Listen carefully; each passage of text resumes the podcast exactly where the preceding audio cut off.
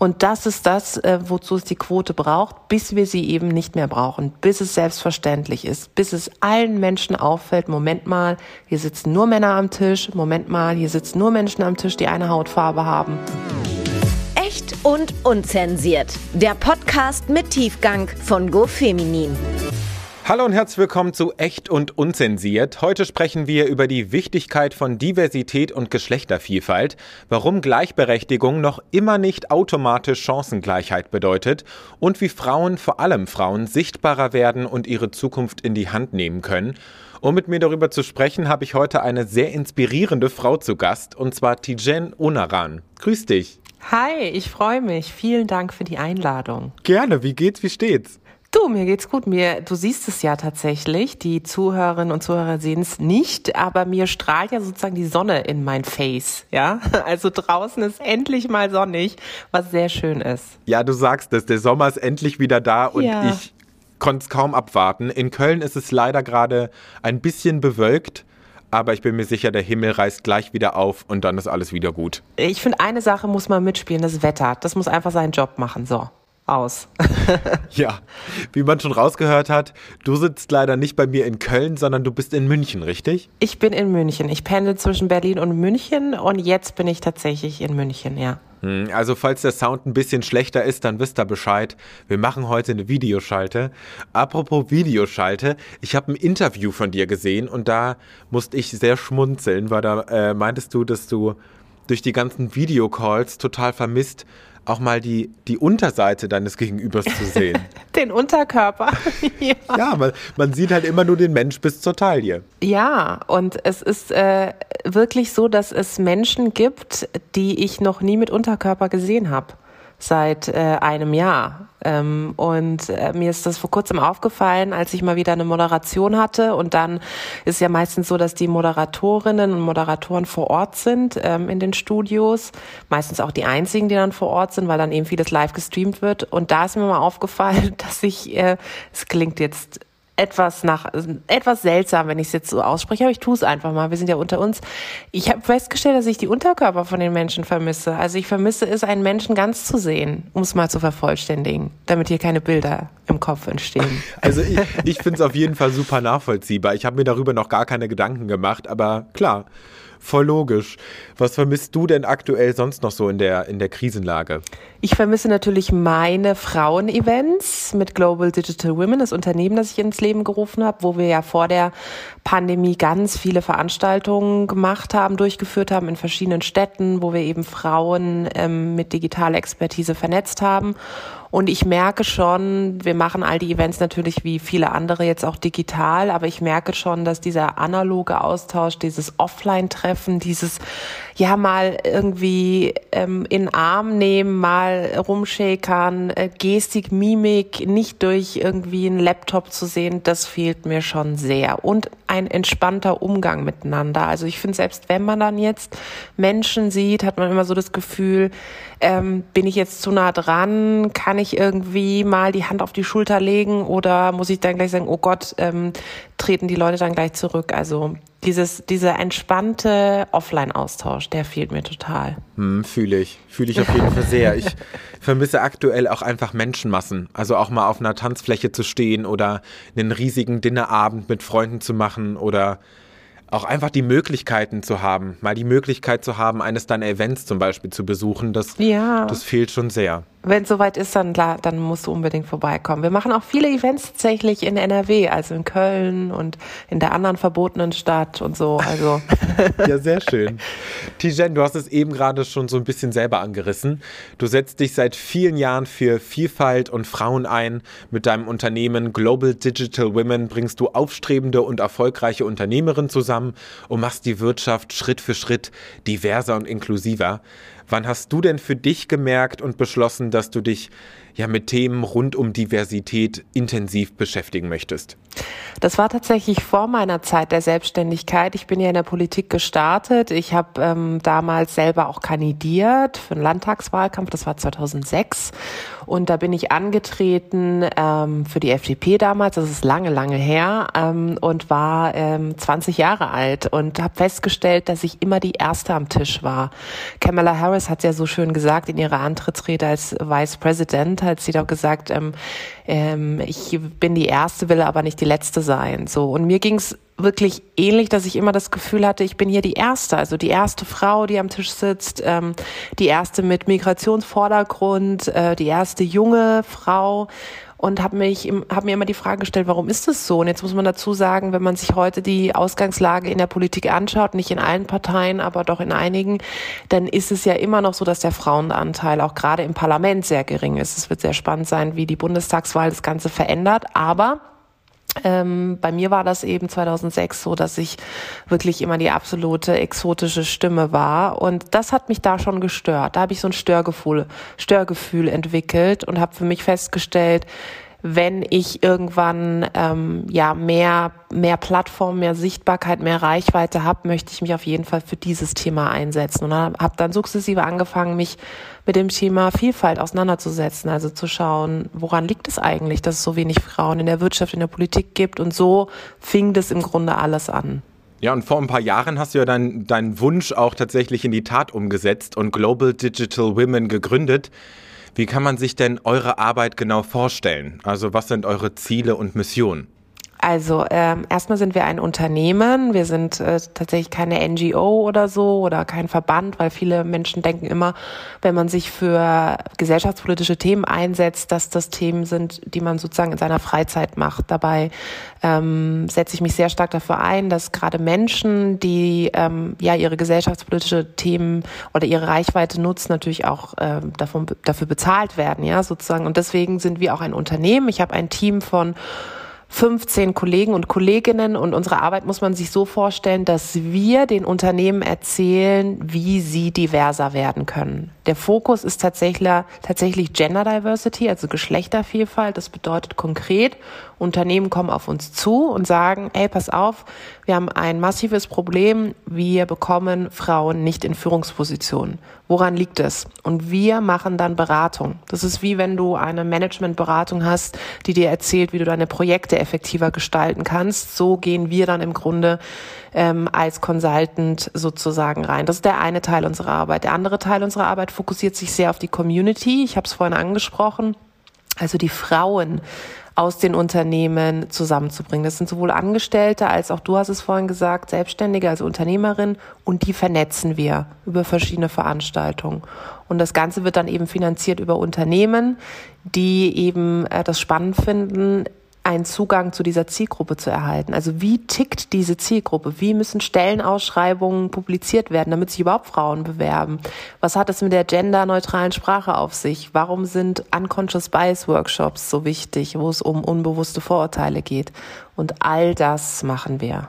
Ja, Anfang Mai kam jetzt auch eure erste Doku raus. Ja. Yes, She Can heißt die und ist auf Amazon Prime zu sehen. Genau, Amazon Prime Video. Ja, das ist wirklich ähm, so, so toll. Und ähm, bei uns ist es immer so, ich habe ja das Unternehmen zusammen mit meinem Mann gegründet. Also wir sind in einer Doppelspitze unterwegs, wie es so schön heißt. Ähm, und bei uns läuft es immer so ab, dass wir äh, zusammen, wir haben zwei Hunde, ähm, durch die Gegend laufen und dann immer so Ideen skribbeln. Und dann sagte mein Mann irgendwann, ey, das wäre doch voll cool, wenn wir die Frauen, die wir bei uns im Netzwerk haben, die wir auch über unsere Social Media Channels sichtbar machen und über unseren Award. Also wir haben auch einen Award ins Leben gerufen, den Digital Female Leader Award, der normalerweise natürlich auch eine große Preisverleihung mit sich bringt, wo wir die Frauen auszeichnen, die Digitalprojekte verantworten. Und da wir das eben das letzte Jahr nicht machen konnten, haben wir überlegt, wie können wir denn diese tollen Role Models, die da ähm, den Preis gewonnen haben, aber auch unter den Finalistinnen waren, sichtbar machen. Und dann sagte mein Mann irgendwann, das wäre doch cool, wenn es so eine Doku gäbe. Und dann habe ich gesagt, ja, ach, meinst du? Und wieder ein neues Projekt und so. Und dann sagte er, nee, komm, lass uns probieren. Und ich so, meinst du, Amazon Prime Video sagt dazu, die kriegen noch tagtäglich tausend Pitches, ja? Und dann haben wir das probiert und dann haben die zugesagt und ähm, dann haben wir das wirklich selbst. Wir haben das alles äh, selber produziert. Ähm, da ist unsere ganze Handschrift dahinter. Und wenn man sich diese Doku anschaut, wird man das auch feststellen, dass da ganz viel Liebe drin ist und vor allem ganz viel Aufmerksamkeit für die Frauen, die darin vorkommen. Ob das jetzt Gründerinnen sind oder eben Journalistinnen, ähm, Aktivistinnen. Das war uns ganz wichtig und deswegen auch der Titel Yes, She Can, Frauen verändern die Welt, um aufzuzeigen, wie Frauen eigentlich die Welt verändern. Wirklich, wirklich schön geworden. Ich finde, ihr habt in der Stunde sehr schön komprimiert auch dargestellt, wo die Problematik liegt. Genau. Tolle Frauen, die da zu Wort kommen. Also ich kann es wirklich jedem und jeder nur ins Herz legen. In der Doku werden auch super viele interessante und teilweise natürlich auch erschreckende Zahlen und Studien geteilt, die nochmal unterstreichen, wie unterrepräsentiert Frauen immer noch in der Wirtschaft sind. Wie zum Beispiel nur knapp 12 Prozent aller Start-up-Gründerinnen waren 2020 Frauen. Oder was man immer mal wieder hört, was dadurch aber natürlich nicht weniger erschreckend ist. Der Frauenanteil in der Chefetage der 30 DAX-Konzerne lag im März 2021 bei nur 16,6 Prozent. Was sind denn die Hauptgründe, warum die Branche noch immer überwiegend männlich besetzt ist? Zum einen liegt es daran, dass ähm, wir diese, ich sag mal, Männernetzwerke aufbrechen müssen, weil wenn man sich so Karrieren gerade auch im Konzernbereich anschaut, ist schon klar, dass vieles auch über Mentoren geht, über Menschen, die andere Menschen empfehlen, die sagen, ey, guck mal, pass mal auf, der, der Thomas, du, der Thomas macht einen richtig guten Job, der muss den nächsten Step nehmen. Und was ich erreichen will mit Global Digital Women, mit allem, was wir machen, ist, dass nicht nur der Thomas befördert wird, sondern auch eine Tijen befördert wird. So. Und deswegen ist es so wichtig, dass wir erstens diese tradierten Netzwerke aufbrechen, diese Old Boys Networks, wie es so schön heißt. Ähm, und dazu müssen die Strukturen in den Unternehmen verändert werden. Also oft heißt es ja, die Frauen sollen einfach mal ein bisschen mutiger sein. Die müssen halt schon ihren Hut in den Ring werfen. Die müssen schon sagen, dass sie auch Karriere machen wollen. Die Frauen sagen das. Sie werden aber nicht gehört. Und keine Frage, als Frau musst du dir immer die Frage stellen, was habe ich selber in der Hand? Also was ist das, was ich selber gestalte? Ich kann ein gutes Netzwerk aufbauen, ich kann an meiner Sichtbarkeit arbeiten. Aber am Ende des Tages, wenn du in einem Unternehmen bist und die Strukturen tradiert sind, also dich niemand nach oben lässt, weil du vielleicht einem gewissen Bild nicht entsprichst oder weil du vielleicht auch sagst, ich möchte in Teilzeit arbeiten, ja, ähm, dann wird es für dich sehr schwierig. Und das zeigen die Zahlen, die du gerade gesagt hast. Das zeigt aber auch die Praxis, wenn wir beraten, dass die Strukturen so tradiert sind und, und nicht besonders offen für andere Karrierewege und auch für eben mehr Diversität. Hm, das Wort Frauenquote hört man in dem Kontext ja auch immer wieder. Mhm. Also kurz zur Einordnung für alle ZuhörerInnen.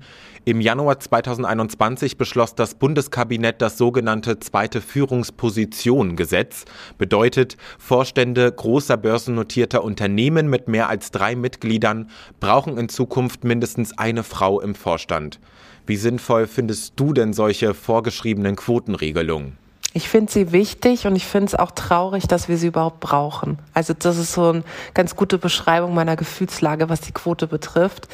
Ähm, du hast gerade gesagt, wir reden ja über eine aber Vielfalt heißt ja nicht eine, Vielfalt heißt viele. Und ich finde es immer so lustig, wenn dann diese Grabenkämpfe anfangen, oh mein Gott, Quote und jetzt sitzt die Frau da aufgrund ihres Geschlechts und nicht ihrer Leistung.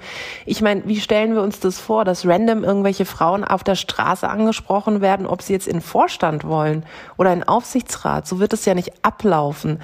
Da gibt es einen ganz knallharten Prozess dahinter, wo natürlich jeder und jede, die sich für einen Vorstand qualifizieren möchte, durch muss. So, es geht darum, dass wir eine Chancengleichheit schaffen und die Quote ermöglicht das. Vor allem ermöglicht die Quote eine Messbarkeit. Das Problem, das wir beim Thema Vielfalt ja häufig haben, ist, dass wir darüber reden, als wäre es so eine nice-to-have-Geschichte. Ja, das ist schon schön. Aber Frau, ich höre so oft Frauen daran, das ist so schön. Wissen Sie, ich habe auch einen Nachbar, der, du, der, der ist auch irgendwann mal eingewandert und der ist ganz, ganz nett, Frau Oneran. Wirklich so. Und dann denke ich immer so, ja, hast du nicht verstanden, ja. So, es geht bei Vielfalt darum, dass vielfältige Teams innovativer sind und viel kreativer. Ist ja auch logisch, wenn mal jeder drüber nachdenkt, äh, wenn du unterschiedliche Köpfe und Perspektiven am Tisch sitzen hast, wirst du unterschiedliche Ergebnisse rausbekommen und im Zweifel dich auf eins einigen, was das Beste ist. Und deswegen ist es so wichtig, dass wir Messbarkeit haben und Quote bedeutet Messbarkeit. Unternehmen werden daran gemessen, inwieweit sie es schaffen, diese Zahlen zu erreichen. Wenn du keine Messbarkeit hast, hast du kein Ziel. Und das ist das, äh, wozu es die Quote braucht, bis wir sie eben nicht mehr brauchen, bis es selbstverständlich ist, bis es allen Menschen auffällt, Moment mal, hier sitzen nur Männer am Tisch, Moment mal, hier sitzen nur Menschen am Tisch, die eine Hautfarbe haben, nur einer Generation angehören. Und dazu braucht es eben messbare Ziele und Vorgaben. Hm. Was ich mich noch gefragt habe, ist, es geht in der Debatte ja auch immer viel um diese klassischen Geschlechter, ne? Mann und Frau. Mhm. Was ist denn mit verschiedenen Nationalitäten, Hautfarben, Behinderungen, non-binären Geschlechtsidentitäten? Kommen die in der Diskussion nicht ein bisschen zu kurz? Definitiv, du hast so recht. Aber eins muss man ja sagen, und ich beschäftige mich ja jetzt wirklich seit Jahren mit diesem Thema. Es fällt ja Deutschland generell schon schwer, irgendwie überhaupt sich auf eine Dimension von Diversity einzulassen. Da sind ja ja, da sind ja schon viele, viele überfordert, ja. Frauenquote, da kriegen viele schon Hautausschlag. Genderneutrale Sprache, also ich empfehle mal nur allen, Stichwort Sichtbarkeit, wenn du ein bisschen Reichweite haben willst, einfach nur auf einem so, auf einer Social Media Plattform für Quote sein und für Gendern sein dann hast du sofort ganz viel Aufmerksamkeit, weil so viele Menschen sich so emotional angefasst fühlen von dieser Debatte.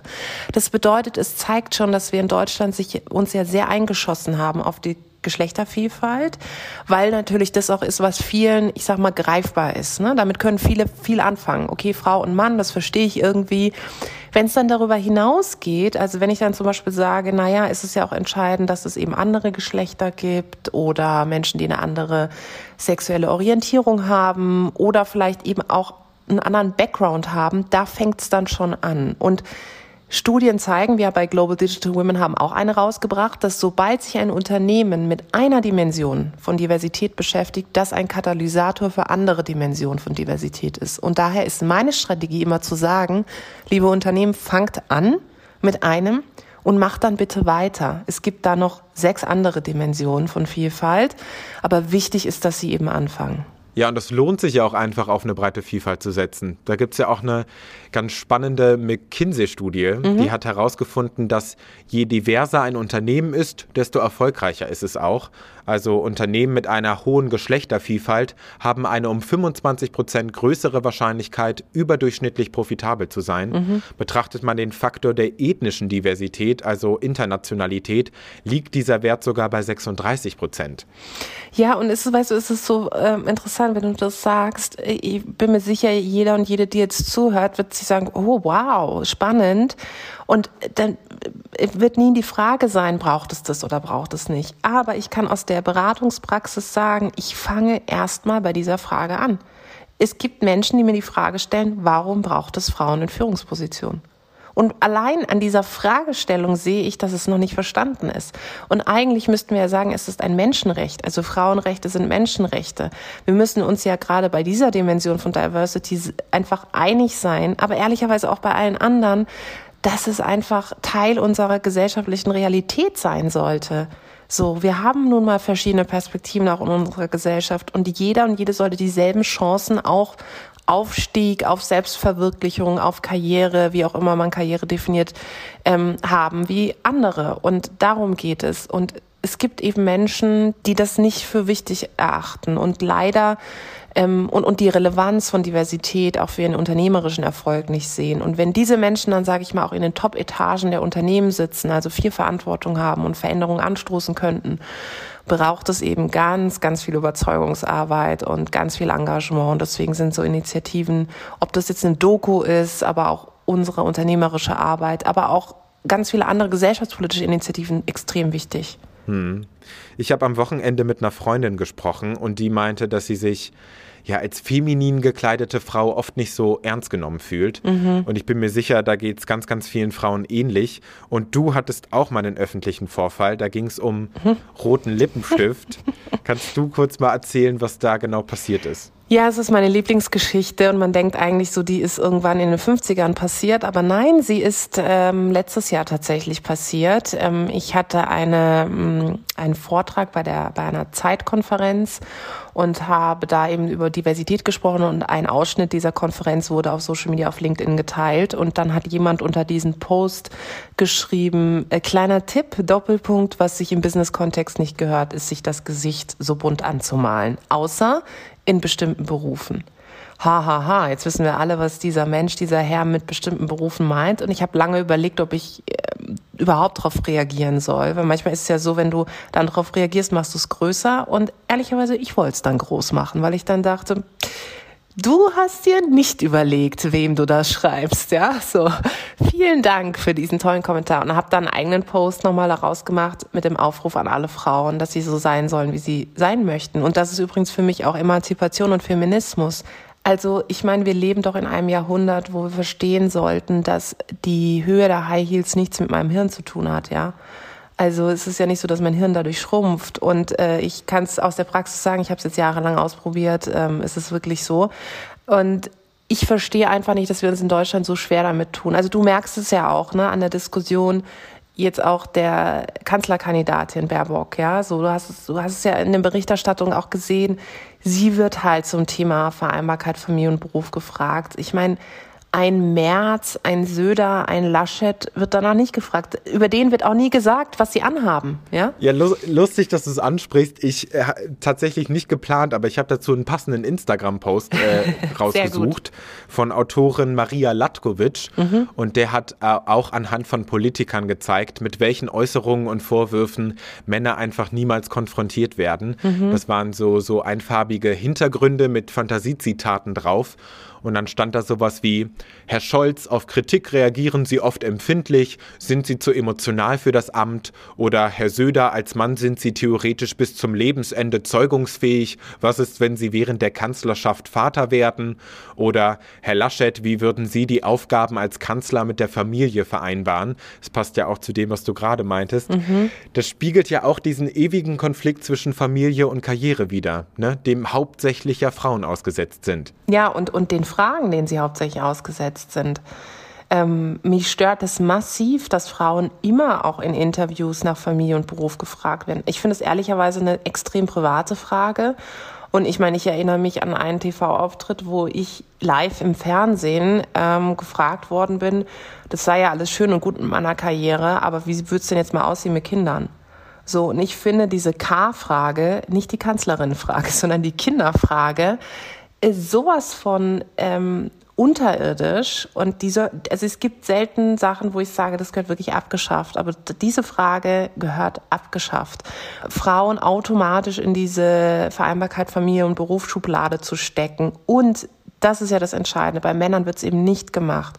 Ich wünsche mir einmal eine Schlag Schlagzeile, ähm, Top-DAX-CEO spricht über die Vereinbarkeit ähm, von Familie und Beruf. Wird nicht kommen. Du, auch das Thema Quote Immer die Frauen werden nach der Quote gefragt. Warum fragen wir eigentlich nie die CEOs? Warum fragen wir sie nicht, ob sie für die Quote sind oder nicht, ob sie für Gendern sind oder nicht?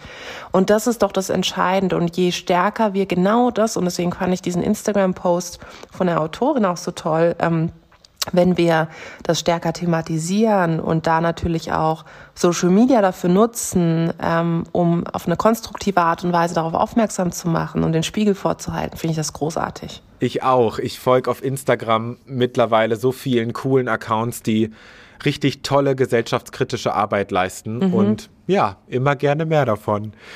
Tijen, damit es nicht untergeht, vielleicht können wir auch ganz kurz nochmal die Frage klären, warum Gleichberechtigung noch immer nicht automatisch Chancengleichheit bedeutet. Ist das alles an diese Stereotype geknüpft, dass Mütter beispielsweise als unflexibel gelten und somit weniger Chancen bekommen? Ja, das definitiv. Und ähm, Gleichberechtigung ist ja sozusagen etwas, was in unserem Grundgesetz verankert ist, respektive auch sein sollte, wo wir sagen, okay, Männer und Frauen sind sozusagen gleich, ja, und werden auch gleich behandelt. Aber Chancengleichheit und Chancengerechtigkeit vor allem zeigt sich ja dann in der Realität. Und auch hier gibt es ja viele Zahlen, Studien, Daten, Fakten, die sich angeguckt haben. Übrigens auch eine spannende Dimension von Vielfalt. soziale Dimension. Also wie sieht's eigentlich mit Menschen aus, die von zu Hause aus aus sozial benachteiligten Familien kommen? Wie viel von denen schaffen es denn auf eine Universität zum Beispiel oder haben die Möglichkeit überhaupt auf eine Uni zu gehen, einen Abschluss zu machen? Wie viel von denen promovieren? Also ich sage nicht, dass sie es machen müssen. Ich sage nur, die Chancen müssen dieselben sein, wie wenn du aus einem, ich sag mal, sehr guten Elternhaus kommst. Und da fängt das Thema Gerechtigkeit an. Und Chancengerechtigkeit bedeutet für mich, dass eben alle dieselben Chancen haben und dass diejenigen, die nicht ähm, zum Beispiel eben aus besagtem guten Elternhaus kommen, ein entsprechendes Empowerment bekommen, entsprechende Rahmenbedingungen bekommen, damit sie ihren Weg gehen können. Und darum geht es beim Thema Vielfalt. Es geht da auch darum, dass wir nicht nur Menschen einfach an den Tisch setzen, dass sie da sind, damit sie eine Quote erfüllen, sondern dass sie echte, echt partizipieren, echt teilhaben können, dass ihre Stimme gehört wird, dass sie an Entscheidungen teilhaben können dass sie ihre Identität ausleben können und nicht Angst haben müssen, dass wenn sie Sachen sagen, dass sie dann nicht mehr Teil des Unternehmens sind. Und ähm, die Chancengerechtigkeit zeigt sich für mich in der Realität und in der Praxis und die ist definitiv noch nicht gegeben. Was, was sind denn hier aktuelle Trends und Entwicklungen, die du beobachtest? Was, welchen Einfluss hat beispielsweise auch die Corona-Pandemie auf Frauen? Mm, ich beobachte zum einen, dass die Pandemie natürlich ganz viel transparent und sichtbar gemacht hat ähm, gerade im Bereich Diversität. Wir haben auf einmal festgestellt, dass wir noch mehr Rahmenbedingungen brauchen, zum Beispiel für das Thema Vereinbarkeit, dass sobald der Rahmen wegfällt, also Kinderbetreuung, Schule und so weiter und so fort, dass wir doch feststellen, dass hauptsächlich irgendwie die Frauen ähm, für das Thema zu Hause zuständig sind. Ähm, das heißt, da müssen wir Rahmenbedingungen schaffen. Wir müssen aber vor allem auch ein Verständnis seitens der Unternehmen schaffen. Also Müssen denn Meetings nach 18 Uhr noch sein? Die Frage stelle ich oder um 19 Uhr. Also muss das wirklich sein, dass wir auch Mitarbeitenden mit auf den Weg geben, dass du dein Privatleben und das Berufliche eigentlich gar nicht vereinbaren kannst und immer irgendwo massive Abstriche machen musst? Da muss sich viel ändern und Deswegen ist es so wichtig übrigens, dass wir in den Unternehmen echte Vorbilder haben, also Menschen, die genau aus dieser Lebensrealität stammen, Mütter sind, nicht Mütter sind, Väter sind, nicht Väter sind, damit sie diese Perspektivvielfalt auch abdecken.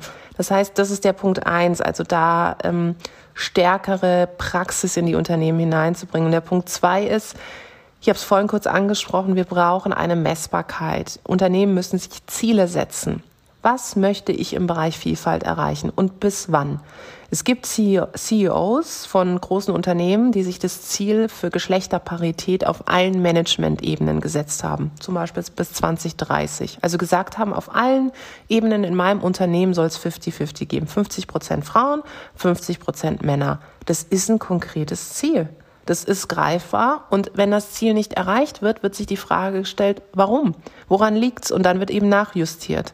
Und das ist das Entscheidende, dass wir da eben eine Messbarkeit haben. Hm. Ich habe mich noch gefragt, inwiefern können sich Frauen denn besser aufstellen und ihre Zukunft auch selber in die Hand nehmen? Mhm. Und ich, äh, du hast ein Buch geschrieben mit dem Titel Nur wer sichtbar ist, findet auch statt. Inwiefern kann sichtbar sein denn helfen? Und was ist damit genau gemeint? Sichtbarkeit bedeutet vor allem für mich Freiheit und Emanzipation. Und Sichtbarkeit heißt für mich, selbst zu entscheiden, wie ich sichtbar werden will. Also für was stehe ich, was sind meine Themen, was ist meine Expertise, ähm, was sind Talente, Kompetenzen, was ist das, was ich da draußen zum Beispiel auch über Social Media über mich bekannt geben möchte. Ähm, und viele vergessen, dass sie diese Fremdwahrnehmung, also diesen Blick von außen, dass sie den selbst steuern können. Ich habe das ja selber in der Hand, was über mich ähm, da draußen stattfindet. Ja, also wenn ich anfange, auf Social Media aktiver zu sein, besch beschreibe ich ja meine Bio selber. Ähm, ich beschreibe mich selber. Ich poste Dinge, die in meiner Hand liegen und lasse eben dieses Bild, das da von mir über mich entsteht, nicht andere beschreiben. Und das ist für mich Sichtbarkeit, dass ich meine Geschichte selber erzähle, egal ob on oder offline und sie nicht erzählt wird von anderen. Offline genauso. Also, dass ich mir überlege, wer sind eigentlich Menschen, die mich auf dem Zettel haben müssen? Wer muss über mich Bescheid wissen? Was ist auch das, was ich bezwecke mit meiner Sichtbarkeit? Also will ich mich selbstständig machen eines Tages? Will ich vielleicht in dem Unternehmen den nächsten Karrierestep nehmen? Und wer muss mich kennen? Also wer muss wirklich über mich Bescheid wissen? Und ich würde allen immer mitgeben, sich die Frage zu stellen, wenn Menschen deinen Namen lesen oder hören, was soll ihnen als erstes in den Kopf kommen? Ist es ein Thema, das sie mit dir verknüpfen sollen? Ist es ein Talent, eine Kompetenz? Ist es eine Charaktereigenschaft? Und das kann man aktiv steuern, eben indem ich mir genau überlege, wo finde ich selber statt, auf welchem Social-Media-Kanal ähm, und wer hört mich, also wer ist meine Zielgruppe auch. Wie wird man denn sichtbar komplett losgelöst von Social Media? Dass ich mir genau überlege, wer sind drei Leute, die mich kennen müssen. Das habe ich auch gemacht, immer schon, ähm, als ich noch angestellt war, dann bis heute, dass ich mir überlege, was ist das Ziel? Also was, was äh, möchte ich in einem Jahr erreichen? Das muss jetzt auch nicht ausformuliert sein, aber wo möchte ich so in einem Jahr stehen? Und dann überlege ich mir, wer muss darüber Bescheid wissen? Also wer sind auch so Unterstützer, Unterstützerinnen? Man schafft es nie alleine weiterzugehen. Es gibt immer Leute, die einen helfen, Türen öffnen. Und diese Türöffner, die muss man ja irgendwie erreichen. Das heißt, ich würde mir überlegen, wer sind drei Menschen, die regelmäßig so ein Update von mir brauchen, also mit denen ich in Austausch sein muss. Sichtbarkeit hat ja ganz viel mit Netzwerken zu tun, ähm, dass ich mich verabrede mit denen auf ein digitales Coffee Date oder mal auf einen Spaziergang und einfach die Kontakte pflege und so den Leuten immer wieder mitgebe, du das nächste Mal, wenn du eine Kommunikationsexpertin suchst, ich bin hier. Die meisten machen den Fehler, dass sie dann um Rat brauchen, wenn sie ihn brauchen. Und ähm, dann entsteht der Eindruck, dass du halt nur ankommst, wenn du was brauchst. So, du musst vorbauen. Also du musst dein Netzwerk so sehr pflegen und deine Sichtbarkeit so aufrechterhalten, dass wenn du wirklich dann Tipps und Rat und Support brauchst, dass du im Grunde fast schon gar nicht mehr fragen musst, sondern dass die Menschen selber auf die Idee kommen, dir zu helfen und dir die Türen, die du geöffnet haben werden, geöffnet haben willst, dir die öffnen. Sagen wir mal, ich hätte noch keine Kontakte in dem beruflichen Umfeld, in dem ich mich gerne entwickeln möchte. Wie finde find ich denn Leute oder Menschen, die sich mit mir connecten wollen? Da ist wirklich tatsächlich online super, in dem, ähm, das habe ich auch immer gemacht. Ich bin Menschen gefolgt, die, ich sag mal, in, in meinem Themenfeld, in dem ich mich positionieren wollte, unterwegs waren. Also Menschen, die so wie ich sich auch für Vielfalt interessieren. Habe angefangen zu recherchieren, habe erstmal geguckt, wo gibt es Netzwerke, wo gibt es auch Frauennetzwerke, in denen, mich, in denen ich mich engagieren kann. Gibt es vielleicht Verbände, gibt es NGOs, vielleicht sogar auch Parteien. Ja, also Parteien sind häufig auch ein guter Ort, um so das Netzwerken auch zu lernen und habe dann angefangen, Kontakt zu suchen. Bin auf Veranstaltungen gegangen, digital, aber auch offline. Habe geguckt, dass ich mich vor Ort mit Leuten vernetze, peu à peu, Step by Step, so dass ich mich wohlfühle. Dann habe ich geguckt, ähm, wenn ich Interviews von Menschen gelesen habe, die ich spannend fand, habe ich versucht, Kontakt aufzunehmen. Ja, also Leute, wo ich sage, okay, das sind Leute aus Unternehmen, die ich irgendwie inspirierend finde. Über LinkedIn, über Twitter, auf Instagram bin ich ihnen gefolgt. Das Wichtigste ist, sich Vorbilder zu suchen und zu schauen, wie machen es eigentlich andere. Man muss das Rad nicht neu erfinden. Und dann sukzessive anfangen, Kontakt zu suchen, ähm, Austausch zu gehen, sich genau zu überlegen, was sind Talente, die ich mitbringe, wie kann ich meinem Gegenüber auch helfen. Das ist ja immer geben und nehmen. Und dann ergibt das eine das andere. Aber es hilft, wenn man Organisationen hat, die einem den Rahmen stellen. Also so organisierte Sachen wie eben Verbände, NGOs, Institutionen, Netzwerke helfen einem gerade dann, wenn man noch am Anfang steht oder vielleicht sogar ein bisschen zurückhaltender ist und gar nicht weiß, wo man anfangen soll, hilft es, einen organisierten Ort zu haben, der eben verschiedene Interessen und, und Menschen zusammenbringt. Hm. Hättest du zum Abschluss noch einen generellen Rat für unsere ZuhörerInnen? Also wenn wir auch noch mal an den Anfang unseres Gesprächs denken, wie kann denn jeder von uns Veränderungen anstoßen? Das Wichtigste ist, sich dessen bewusst zu sein, dass erstmal jeder und jeder Teil der Veränderung ist. Also viele Menschen denken, ach, ich warte jetzt auf die Politik oder ähm, das Unternehmen muss das ja verändern. Ja, deswegen gibt es ja auch Global Digital Women, dass wir an den Strukturen ansetzen. Aber jeder kann für Veränderungen sorgen. Folgt Leuten, die sich für Veränderungen einsetzen. Nutzt eure Social-Media-Plattformen. Ähm, packt das in eure Stories, wenn es tolle Kampagnen, Dokumentation, Initiativen gibt. Ähm, macht ein Shootout für Leute, die keine Sichtbarkeit haben, wo ihr sagt, die Person gehört mal ins Rampenlicht, ähm, die Person sollte mal einen Preis gewinnen, nominiert Leute für Wettbewerbe, für Preise, pusht euch gegenseitig, ähm, intern wie extern bei Unternehmen. Das ist ganz, ganz entscheidend. Und das Allerwichtigste ist, wenn ihr seht, es läuft was falsch, es läuft was schief, dann eben nicht stumm bleiben, nicht zuschauen, auch gerade in Unternehmen. Vielleicht gibt es irgendwie blöde Statements, die getätigt werden, Ungerechtigkeiten. Sagt etwas, nutzt eure Stimme. Und mein wichtigster Rat ist, jeder hat eine Stimme. Also nutzt eure Stimme. Ähm, das ist das Allerwichtigste.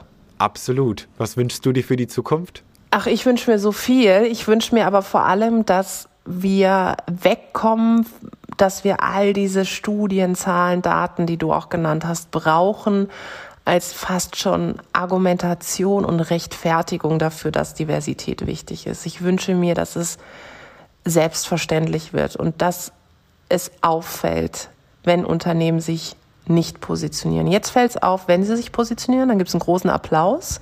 Ich wünsche mir, dass es auffällt, wenn sie es nicht tun. Das wünsche ich mir auch, Tijen. sehr gut. Danke für deine Zeit und deine Offenheit. Ich habe es wirklich sehr genossen, mit dir zu quatschen und ich habe sehr viel mitgenommen aus dieser Folge. Ich muss sagen, ich wusste vorher nicht unbedingt, wer du bist und was du machst, bin aber sehr, sehr großer Fan geworden oh, und hoffe, super. dass durch diese Podcast-Folge noch sehr, sehr viele Menschen Fans von dir geworden sind. Falls ihr noch mehr über das Thema erfahren wollt, dann guckt euch unbedingt die Doku auf Amazon Prime an. Die trägt den wunderbaren Namen Yes She Can. Lohnt sich wirklich sehr. Und ansonsten lohnt sich auch immer ein Blick auf die Website und die Social-Kanäle von Global Digital Women. Und falls ihr noch weitere Folgen unseres Podcasts anhören wollt, dann klickt euch gerne durch. Eine neue Folge kommt alle zwei Wochen. Bis dahin, bleibt gesund und macht's gut. Euer Tino. Danke, Tijen. Danke.